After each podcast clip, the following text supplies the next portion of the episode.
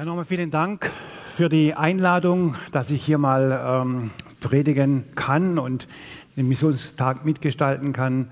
Man ist so die Einkaufsstadt Schwäbisch Hall hier und man kommt hier zum Einkaufen hin, weniger zum Gottesdienstbesuch. Mein ganzes Leben gebe ich hin, haben wir gesungen und ich glaube, das ist etwas, was wir, was uns als Familie geprägt hat. Wir kommen von einem ganz säkularen Beruf, wir waren im Berufsleben drin und Gott hat zu uns gesprochen in ganz guter Art und Weise, haben es verstanden haben. Und dann gingen wir, wie gesagt, auf die Bibelschule, haben dort ohne Einnahmen gelebt, hat uns Gott diesen Glauben geschult, äh, nicht wissen, wo das Geld herkommt und trotzdem zu überlebt zu haben, war sehr beeindruckend für uns, was uns für unseren Dienst auch mitgeprägt hat. Was ich nicht erwähnt habe, ich bin Großvater schon mit 13 Enkel, von daher ähm, Dienstag noch Zwillinge geboren. Von daher ist es ganz, ganz, wir haben eine neue Rolle gefunden auch. Ist auch sehr schön. Ich möchte euch kurz ein paar Dinge sagen über Kontaktmission, also wisst, wer wir sind. Und dann wollen wir das Thema einsteigen. Das können wir ganz schnell durchmachen. Mir geht es nur darum, dass ihr wisst, wer wir sind. Ähm, vielleicht auch schon wieder die nächste Folie. Ähm, in diesen Ländern arbeiten wir. Äh, wir haben, als wir angefangen haben bei Kontaktmissionen, mit sechs Missionare angefangen, die dann in Österreich hauptsächlich gewesen sind. Inzwischen haben wir 383 Mitarbeiter. Wir arbeiten in, von 42 Nationen kommen diese Mitarbeiter. Und wir haben, arbeiten in 57 Ländern sind es inzwischen. Und ihr seht schon eine sehr, sehr große Arbeit zu bewältigen. Und trotzdem sind wir dankbar, dass uns Gott jedes Jahr neue Mitarbeiter schenkt, neue Mitarbeiter zukommen mit ganz tollen Projekten, die wir dann versuchen äh, zu fördern. Ja, vielleicht reicht es zur Kontaktmission. Wir verstehen uns als eine vernetzte Missionsbewegung. Das heißt, wir arbeiten mit verschiedenen Partnern zusammen. Wir versuchen nach der Berufung zu leben, dass die Menschen, die eine Berufung haben, versuchen wir ins Missionsfeld einzuführen, die Hintergrundaufgaben machen, aber auch die Mitarbeiter mit betreuen. Und deswegen bin ich immer wieder viel unterwegs und versuche da mit anderen, unseren Leuten, auch die Missionare vor Ort zu betreuen. Und es ist eine Herausforderung, oftmals das auch zu tun. Gehen wir einfach zu dem Thema, ist Mission aktuell? Ich kann das ganz kurz machen und sagen, jawohl, es ist nur aktuell und wir könnten diesen Gottesdienst dann praktisch abschließen und sagen, wir haben die Antwort gehört. Das ist gut so, aber ich möchte euch ein bisschen ausführen, was Mission heute ist. Ich möchte euch auch, zeigen, was jetzt bewegt worden ist in den letzten Jahren und was unsere Verantwortung auch darstellt in der Missionsarbeit. Wenn wir das Wort Mission hören, ist es gerade im deutschen Sprachraum etwas durcheinander geraten. Das heißt, man redet nicht gern von der Mission, weil es einfach belastet ist durch die Vergangenheit. Aber ich halte gerne das Wort Mission fest, weil es trotzdem das Wort Sendung zum Ausdruck bringt. Aussenden in andere Regionen, Länder und Kulturen, damit wir dort im Auftrag Gottes arbeiten. Einen wichtigen Punkt möchte ich am Anfang stellen, wenn wir von Mission reden, möchte ich euch gerne mal den Fachausdruck vorstellen. Der Fachausdruck ist die Missio Dei. Das kommt vom Lateinischen und es hat eigentlich sehr stark die Mission in den letzten Jahren geprägt. Das heißt, das ist die Mission Gottes, kann man direkt übersetzen. Die Mission geht vom Herz Gottes aus. Das Herz Gottes blutet für die Welt. Äh, Gott sieht die Not in dieser Welt und deshalb hat er die Grundlage für die Mission gelegt. Er sandte seinen Sohn, damit die Welt eine Hoffnung hat, damit Menschen eine geordnete Beziehung zu Gott haben können. Und Gott möchte die Not dieser Welt ändern. Gott möchte eingreifen in die Situation der Menschen. Und deshalb hat er einen Weg geschaffen, damit die Menschen Hoffnung und Frieden haben können. Johannes 3, Vers 16 wird deutlich, was Mission bedeutet. Und dieser Vers ist immer noch aktuell, deswegen ist Mission noch aktuell.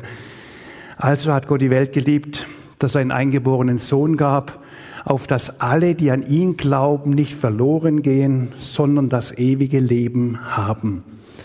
Gott hat Fakten geschaffen. Gott hat seinen Sohn gesandt. Und dann ein Zitat vom George Peters, meinem Professor, der mich dann in Missionswissenschaft äh, unterrichtet hat, hat immer wieder gesagt, es gäbe keinerlei Bedürfnis für die christliche Mission, wenn die Sünde nicht eine äußerst ernstzunehmende Realität wäre. Die Sünde machte die Erlösung notwendig und die Sünde machte die christliche Mission erforderlich. Man könnte im Umkehrschluss sagen, wenn die Sünde nicht mehr da ist, ist die Mission nicht mehr erforderlich. Aber die Sünde ist da und die Menschen brauchen Erlösung und deshalb brauchen wir immer noch Mission. Vielleicht kann man sagen, dass ich es anders gestalten muss. Das ist eine andere Frage. Aber das Kernthema Mission, diese Sendung Gottes in die Welt und von uns auch wieder, ist erforderlich. Und wenn wir heute über Mission reden, dann möchte ich euch gerne auf eine große Reise mitnehmen, um euch zu zeigen, was Gott geschaffen hat in all diesen Jahren, was passiert ist. Und es kommt deutlich heraus, dass Gott sein Reich baut und baut und baut. Und die Gemeinde Jesu immer größer wird und immer größer wird und immer größer wird. Und ich hoffe, ihr habt verstanden am Ende von meiner Predigt, dass es, man sieht, dass Jesus seine Verheißungen erfüllt und dass er zu uns steht. Wenn wir über Mission nachdenken, möchte ich euch hineinnehmen in die Entwicklung der christlichen Mission. Ähm, und zwar als Gott oder als Jesus seinen Jüngern sagt, ihr werdet die Kraft des Heiligen Geistes empfangen und werdet meine Zeugen sein zu Jerusalem, ganz Judäa und Samarien und bis an das Ende der Erde. So hat Mission angefangen. Wenn wir das die nächste Folie anschauen, dann habe ich einen Kreis drauf gemacht, wo wir sehen, das waren die Kulturgruppen am Anfang, wie sie vorgefunden worden ist. Und das Problem war, dass die, die Juden zuerst gedacht haben, es gilt nur für die Juden, es gilt nur für unseren Kulturkreis, es gilt nur für uns. Aber Gott hat es geschaffen, dass es durch alle Kulturgruppen im ersten Jahrhundert durchging, dass es wie die Pfeile aufzeigen, dass es dann deutlich geworden ist, dass es hier weitergegangen ist. Ausgangspunkt war Jerusalem. Und dann war es lange Zeit so, wenn man die Entwicklung sieht, es war das römische Reich. Die westliche Kirche hat überlebt und von dort ging jahrelang die Mission aus. Und zwar, man spricht dann auf einer Sendung von Nord nach Süd. Das ist ein sehr großer Sprung, wo ich euch mitgenommen habe. Gott hat sich auch sehr viel Zeit gelassen für diese Art der Entwicklung. Und trotzdem war es sehr stark, dass praktisch 19, gerade von 1910 wurden sehr viele Missionare ausgesandt. Eine große Konferenz in Edinburgh, Missionskonferenz, hat gesagt, wir möchten in dieser Generation die ganze Welt erreichen, äh, zu sammeln und weiter das Evangelium zu verbreiten. Ähm, das war nicht so und trotzdem hat man sich gesammelt, gesagt, wir möchten gemeinsam arbeiten, gemeinsam arbeiten, dass, der, dass unsere Länder das Evangelium bekommen. Wenn man also von dem großen Missionsjahrhundert spricht, so dem, wie man es ausdrücken kann, dann geschah die, die Sendung von Missionaren von Nord nach Süd, also von Deutschland, England, USA in Richtung Süden. Der Missionar war derjenige, der das Christentum brachte und es gab keine große kirchliche Bewegung in anderen Kontinenten. Wenn er so ansieht, diese Welt anschaut, ich sehe gerne Weltkarten an und sehe, wie es sich bewegt hat. Dann war am Anfang so, dass diese Sendung von Nord nach Süd gewesen ist. Es war einfach so bedingt durch die ganze Weltsituation, durch die Weltpolitik, dass diese Kontinente entdeckt worden sind. Aber, und jetzt lesen wir heute anders darum, dass hier vieles in Partnerschaft passiert ist. Und wir sprechen heute von einer Partnerschaftsmission. Und zwar, wenn ihr die nächste Karte anschaut, stellt ihr fest, dass überall auf der Welt sehr viele Christen sich in, äh, geworden sind, dass es sehr viele Christen gibt. Und wir eigentlich, wenn man das Bild so sieht, wir heute nicht mehr von Norden nach Süden reden, sondern wir arbeiten in Partnerschaft mit vielen anderen Ländern zusammen, wo es vor vielen Jahren noch keine Gemeinde gegeben hat. Ich erinnere mich noch, als ich 84 in Korntal studiert habe, hat es geheißen, dass wir Südamerika war das Missionsland. Wir haben uns berufen gefühlt, viele nach Südamerika zu gehen. Heute ist Südamerika mit vielen Gemeinden durchsät. Wenn man da unterwegs ist, wo ich schon gewesen bin, da sind die Kirchen voll und die Autoparkplätze sind voll mit Autos, egal welche Kirche, ganz große Erweckungsbewegung da. Es hat sich verändert, dass wir praktisch jetzt mit diesen Partnern arbeiten. Und es kam noch was dazu, dass wir jetzt eine Sendung haben von Süd nach Nord, dass praktisch diese Länder im Süden schicken Missionare nach Europa, die dann nach Deutschland, Europa kommen, um hier zu helfen. Wir selber haben ein Programm aufgebaut, wo wir Südamerikaner, Afrikaner, Nepalesen, Syrer, Jordanier, Ägypter aufnehmen, unser Programm Kontaktmission, dass sie hier arbeiten, hier Gemeindeaufbauarbeit machen. Und es ist eine sehr große Bereicherung auch für uns. Aber heute spricht man von Mission von überall nach überall. Das heißt, wir haben, es hat sich verändert. Wir können nicht mehr das typische aussendende Missionsland, sondern letzten vielen Jahrhunderten hat Gott es geschaffen, dass wir von überall nach überall senden, dass Gott auf diese Art und Weise sein Reich baut. Nun hat sich die Arbeit gelohnt. Gott baut sein Reich. Hat sich Gottes Reich wirklich ausgebreitet oder sprechen wir nur wirklich von einer christlichen Kultur? Vielleicht ist, kann man so sagen, die Entwicklung in den letzten Jahren war sehr, sehr stark geprägt von Wachstum. Ich habe eine Grafik mitgebracht. Wir haben über 1900 Jahre gebraucht, auf eine Bevölkerung, christliche Bevölkerung zu kommen von 2,5 Prozent. Gott hat sich da sehr lange Zeit gelassen muss ich wirklich sagen. Also da Missionar gewesen zu sein oder ein Geistlicher gewesen zu sein, Gott hat sich lange Zeit Zeit gelassen, diese Bevölkerung anzu, diese christliche Bevölkerung wachsen zu lassen. Wir haben 70 Jahre gebraucht, das zu verdoppeln. Und jetzt die letzte Zeit, die letzte Zeit auf 40 Jahren sind wir von 5 auf 12 Prozent gekommen. So, jetzt merkt ihr schon, wie das Ganze geworden ist, wie das weitergegangen ist und wie plötzlich, wie die Christenheit fast explodiert ist, ja, wie es praktisch ganz schnell vorwärts gegangen ist und wir heute mehr Christen haben als jemals zuvor auf dieser Erde. Und es ganz schnell gegangen ist. Ich könnte also sagen, wir haben heute eine möchte sagen, Erweckungsbewegung, aber wir merken, wie das Thema Mission auf der ganzen Welt aktuell ist. Wie Menschen, die zum Glauben kommen, ganze Bewegungen gründen und wie Missionsbewegungen aktuell geworden sind. Wir haben heute so viele Bekehrungen wie noch nie. Wir sehen, wie Gott gerade in dieser Zeit arbeitet und wir Teilhaber an dieser Bewegung sein dürfen. Ich freue mich als Generation, da mitzuarbeiten, mitzuhelfen, damit in dieser Geschwindigkeit, in dieser Dynamik das Reich Gottes weitergebaut werden kann. Aber eines möchte ich sagen, das ist die Wunderwaffe Gebet. Da sind wir praktisch, ich glaube, das ist der Schlüssel für die Missionsbewegung.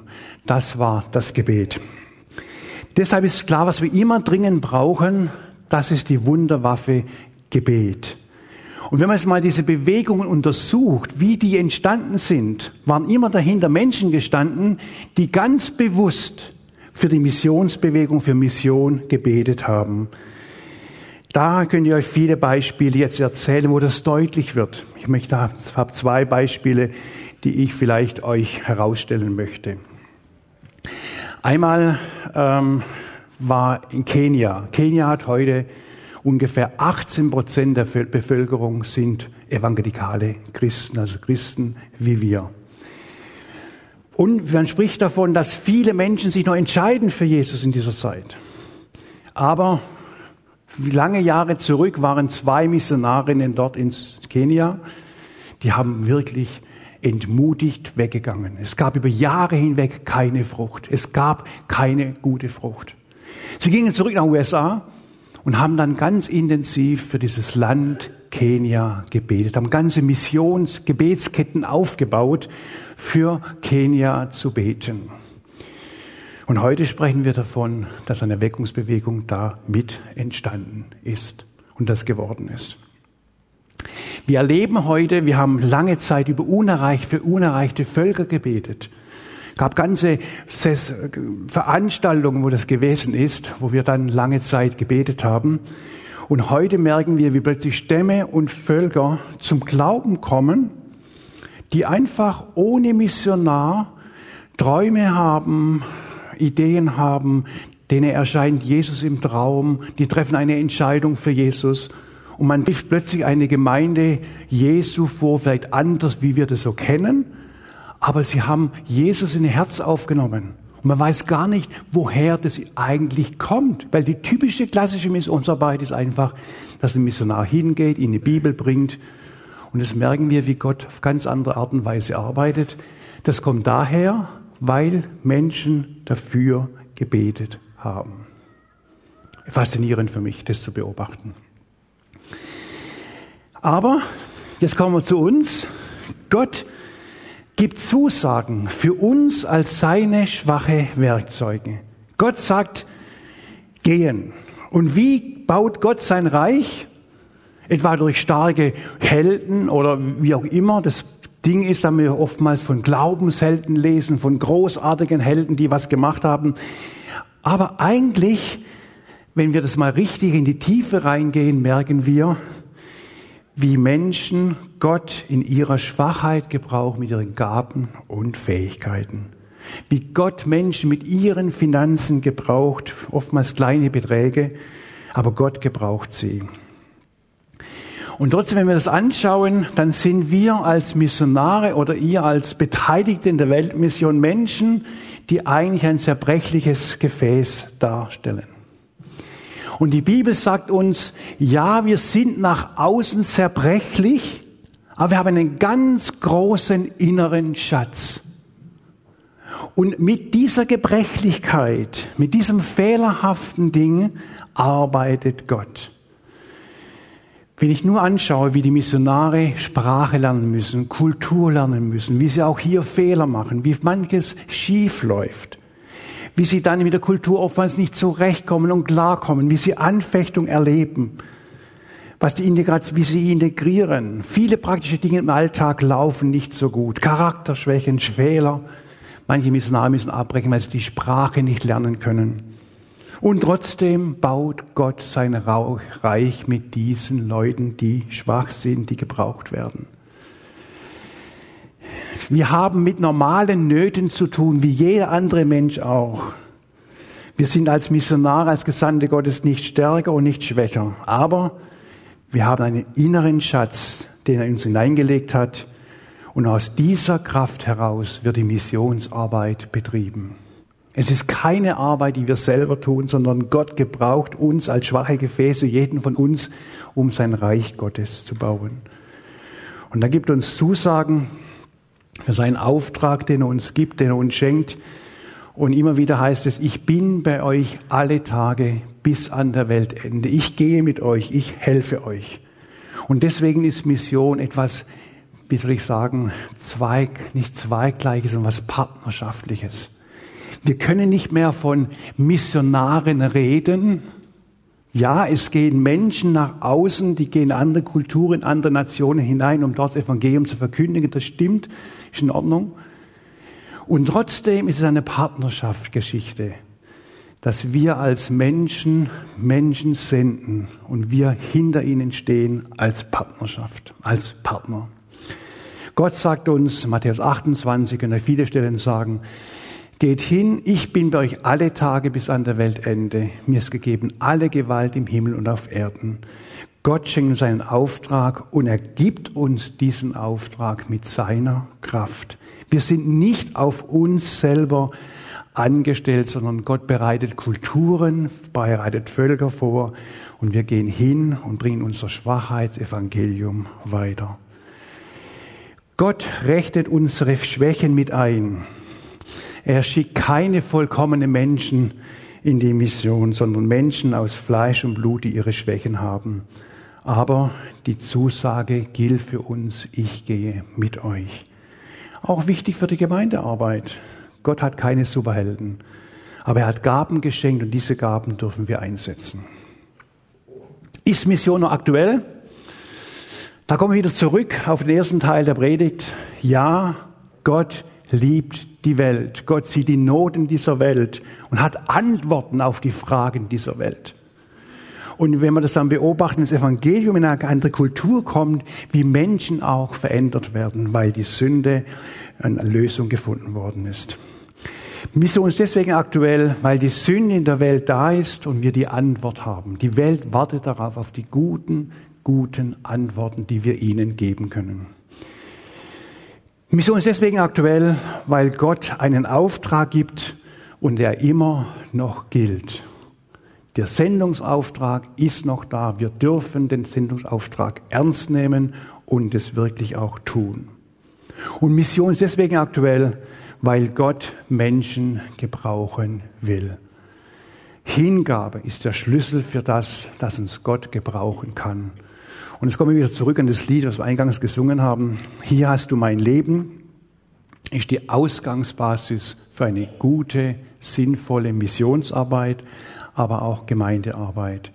Und mich, für mich ist es faszinierend, dass Gott mich mit meinen Gaben und Fähigkeiten, trotz meiner Schwachheiten, gebraucht für das große Reich Gottes. Und er möchte euch genauso gebrauchen.